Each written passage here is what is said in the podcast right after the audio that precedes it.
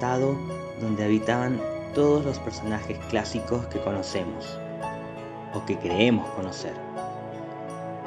Cierto día se vieron atrapados en un lugar que les quitó todos sus finales felices. Nuestro mundo.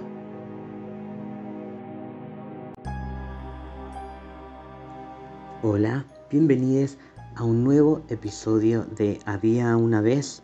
el podcast de Once Upon a Time, donde recorremos capítulo por capítulo de la serie, vamos en orden cronológico, no vamos a hacer un, desorden del tiempo porque justamente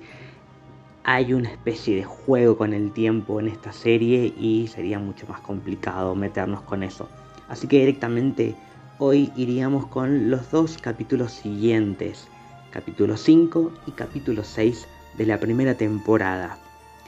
Yo soy Cero, por si no se habían dado cuenta quién soy yo, yo he estado haciendo este podcast y otros podcasts en Obsesine en, como spin-off, hablando de otras series como por ejemplo de mm, Licencia de Bruja, el podcast de Sabrina la Bruja Adolescente, Casa Vampires, que es el podcast de eh, Buffy la Casa Vampiros y de Ángel, y también Queso por Dos, el podcast de Glee, donde hacemos exactamente lo mismo. Vamos varios capítulos por episodio del podcast, a veces, a veces uno, pero rara vez pasa eso, más que nada en Queso por Dos. Pero vamos en orden. ¿Cómo lo vamos a hacer ahora en Había una vez? Vamos a hablar primero del capítulo número 5, That Still Small Voice, en español se conoció como Esa pequeña voz. Es un capítulo que tiene un poquito más de protagonismo, bueno, por lo menos en la línea temporal del cuento, a Archie, que es Pepe Grillo. Archie Hopper en la línea actual, porque eh, hay una pequeña referencia en su nombre. Hopper en inglés significa saltamontes. Y si bien un saltamontes no es un grillo, pero el grillo salta entonces hay como una especie de juego ahí nada más. Pero no, obviamente que no es el mismo animal. Sí sabemos que, em, como habíamos dicho en un principio, por más que estos personajes ahora no recuerdan su pasado de cuando estaban en los cuentos, sí permanece su esencia, su personalidad y un poco también sobre la forma en la que se manejan en el mundo. Y esto es algo que por primera vez tenemos una conversación donde lo evidencia cuando Henry lo habla con Archie, que es en esta línea temporal es su psicólogo. Igual medio raro también psicólogo, pero bueno, está trabajando con un niño que tiene una imaginación muy grande, pero tiene que ver también con que él descifró que realmente hay una maldición ahí y que Emma es la solución para poder eh, desencantar a toda la ciudad de esa, de esa maldición malévola de, la bruja mala, de la reina mala. Em, por eso Regina tiene un poco de corazón porque en realidad como ya hablamos, para, para Henry, para ella es lo único que tiene de familia porque para poder lograr todo tuvo que sacrificar lo que quedaba de su familia, que era su padre. Por eso le puso Henry al niño. Y no sabemos si realmente ella recuerda todo lo del pasado o no. Lo que sí sabemos es que ella aún así no tiene las mejores ideas porque siempre quiere sacar provecho de todo. Y le prohíbe, bueno, hubo en principio una especie de, temblor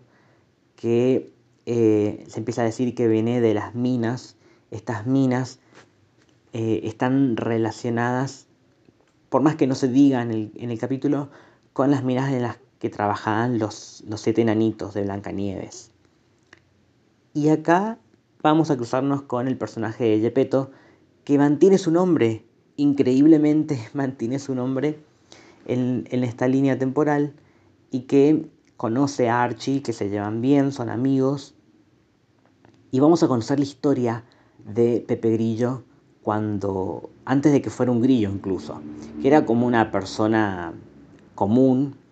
que trabajaba en el circo, con sus padres que no lo trataban muy bien y que cuando era chico lo hacían robar a la gente que estaba viendo los shows de títeres.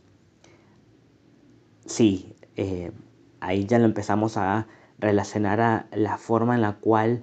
el Pepe Grillo va a estar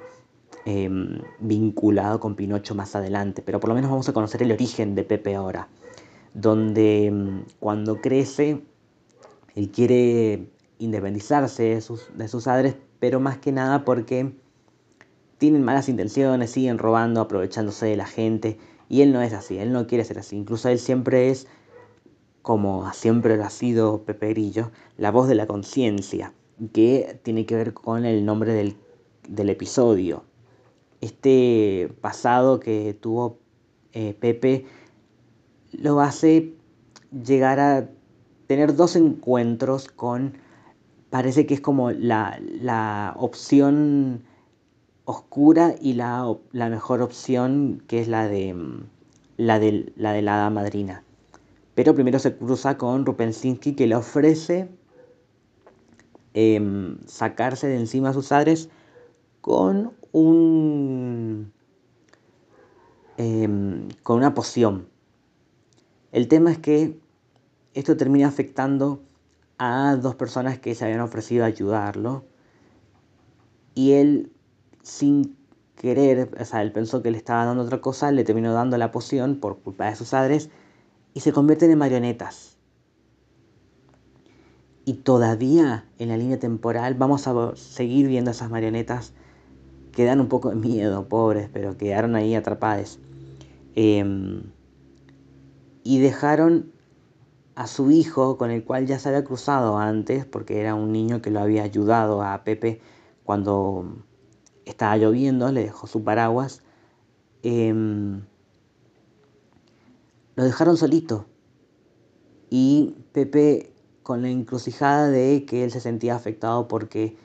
estaba tomando decisiones que afectaban a otras personas y él, él tenía las mejores intenciones. El hada madrina lo ayuda a convertirse en quien debía ser, que es esta voz de la conciencia de que justamente cuando escuchan a los grillos, hay muchos lugares en el mundo en que consideran que es de buena suerte escuchar a un grillo. No sé si están así porque es bastante molesto porque están toda la noche cantando, pero en China por lo menos lo consideran de buena suerte, como de, buen augurio. Y, esto es lo que, lo mm, lo utilizan como para luego conectar con lo que en algún momento va a terminar siendo la conexión con Pinocho, que Pepe Grillo tiene esa tarea de ayudarlo a, eh, a aprender sus errores y a portarse bien como niño. Eh, en especial porque, bueno, ahora entendemos que justamente em, él se quiere hacer responsable porque se siente culpable por lo que le pasó a Les de, de Pinocho, de, ese niñito que quedó solito. Y acá un poco también con las charlas que tiene con Henry, porque Henry quiere saber qué, qué hay en esas minas en el fondo, termina teniendo varias conversaciones con Archie, con Archie, y que más o menos llega a la conclusión de que em, tiene que enfrentarse a, esos miedos que tiene, ese miedo principal que se llama Regina, em, para poder empezar a sentirse que está, empezar a sentir que está haciendo lo correcto o lo mejor que pueda. Por eso ayuda a Henry y además de salvarlo junto con la ayuda de Emma, obviamente, que ahora trabaja con el Milico, em, se termina enfrentando a Regina y le termina diciendo, yo voy a seguir tratando, atendiendo a, a Henry, pero con mis métodos, porque él necesita expresarse, necesita creer que esta operación cobra, sea real o no, sea una forma en la cual él empieza a sentirse mejor, porque en un momento también Archie le pregunta, ¿por qué crees que todo esto es verdad? Dijo Henry que es algo que también nos pueda llegar a hacer sentir identificadas a quienes estamos viendo la serie, en que queremos creer que de todo esto que nos pasa en la vida hay algo más, creer que hay algo de magia, que hay algo de, de esperanza. Entonces está buenísimo que para él es este encantamiento que tiene la ciudad atrapada, que puede ser la rutina, ponele, eh, si es una metáfora o algo, pero él quiere liberar a todos y él ser libre también, porque él no está conforme con su realidad. Y de ahí nos queda no mucho del capítulo de analizar porque directamente termina con esto de lo que pasó con Henry y Archie. Más que nada ellos fueron los, personajes más importantes del capítulo. Y de ahí pasamos al capítulo número 6, que se llama The Shepherd, que significa el pastor. Porque acá, como habíamos dicho en alguno de los capítulos anteriores, que tiene que ver con el príncipe encantador, de su verdadera identidad, de su verdadero pasado y de que en realidad no es un, un príncipe, sino que, bueno, justamente es un pastor que se hace pasar por el príncipe, primero porque se parece, es igual, idéntico, y segundo, porque le conviene tanto al padre del príncipe y al de James el verdadero, y también al rey Midas, porque si bien era un buen luchador, este pastor tenía mejores habilidades. Y hizo un trato para poder conseguir eh, que su madre tenga el sustento económico necesario como para poder seguir, porque, bueno, eran pobres. El tema es que eh, el rey Midas, que todo lo que toca con su mano derecha lo convierte en oro, eh, que es, puede ser un, un don y puede ser una maldición también que incluso él en un momento dice, eh, cuidado que ya sabe lo que pasa la última vez que toqué a alguien, como se debe haber quedado duro, em, por eso se pone un guante, que el guante, ah, mira, no se convierte en oro, ja. El tema es que em, hace un trato el padre de el verdadero James, el rey de no sé dónde, y, y le entrega a la hija de Rey Midas. Es decir, em, ay, no me acuerdo el nombre. No importa. Es la que em, en la línea temporal actual sería Catherine, la que está casada con David, el, este hombre que aparentemente ha perdido la memoria, pero que sabemos que tiene onda con Mary Margaret, que es su Cenicienta, no, Cenicienta no, su Blancanieves, estoy mezclando es su Blancanieves, la cual después sí, tienen una historia de amor, se casan, tienen una hija que es Emma y sucede todo lo que es el, hechizo de la bruja. Pero en este hechizo de donde no hay felices, finales felices, James, que sería David, que en realidad es el pastor, se está casado con, esta mujer, Catherine, que no me acuerdo cómo era el nombre, que no, no sé si confiar mucho en ella, porque encima se termina siendo amiga de Regina, que ya sabemos que ella a veces pareciera que tiene corazón, pero es un corazón oscuro y vacío y frío, así que no, no confiemos mucho en ella. Además, el padre de ella convierte, si quiere, convierte algo en oro, así que no, no lo hemos visto todavía en esta línea temporal, pero miedo. Em, así que em, está la confusión que tiene Mary por él porque siente algo pero sabe que él está casado y que por más que tenga amnesia, eh, él también le tira onda y la busca y, y ella primero que recurre al consejo de Emma y también porque Emma habló con Henry de que tienen que hacer que se junten porque ese es su destino. El tema es que Emma no, no hace un esfuerzo muy grande en darle consejos de amor verdadero porque ella está convencida de que esta pareja va a terminar porque eh, van a terminar juntos porque son sus padres. Nos da ansiedad porque ya queremos que terminen juntos, pero no va a pasar todavía. Y mm, bueno, como decía, Emma le da consejos a Mary, pero para mí no veo como que haga mucho esfuerzo porque justamente está mm, dándole eh, el aliento suficiente como para que eh, terminen juntos. El tema es que en cierto punto Regina se sale con la suya porque va a hablar con eh, Mary, le dice que no deberían estar juntos porque ella es su amiga y ella está casada y no tiene que meterse en el medio. Em, cosa que, eh, ponele que tenga razón, pero él no está del todo enamorado de esta mujer y la va y la busca a Mary. Y después quiere hablar con David y el tema es que eh, lo termina ayudando entre comillas porque él eh, se tenía que ir para mm, a encontrarse con Mary en el puente y le da las indicaciones pero no las, las indicaciones indicadas y termina llegando a el, lugar donde trabaja Rupensinski, eh, Mr. Gold. Y él sí le da las indicaciones correctas, pero en ese lugar que es como una casa de empeño, donde venden eh, objetos usados o cosas antiguas, eh, muebles y cosas así, donde están los pobres marionetas sadres de, de Pinocho, eh, ve un molino y esto le recuerda su pasado de cuando él era pastor y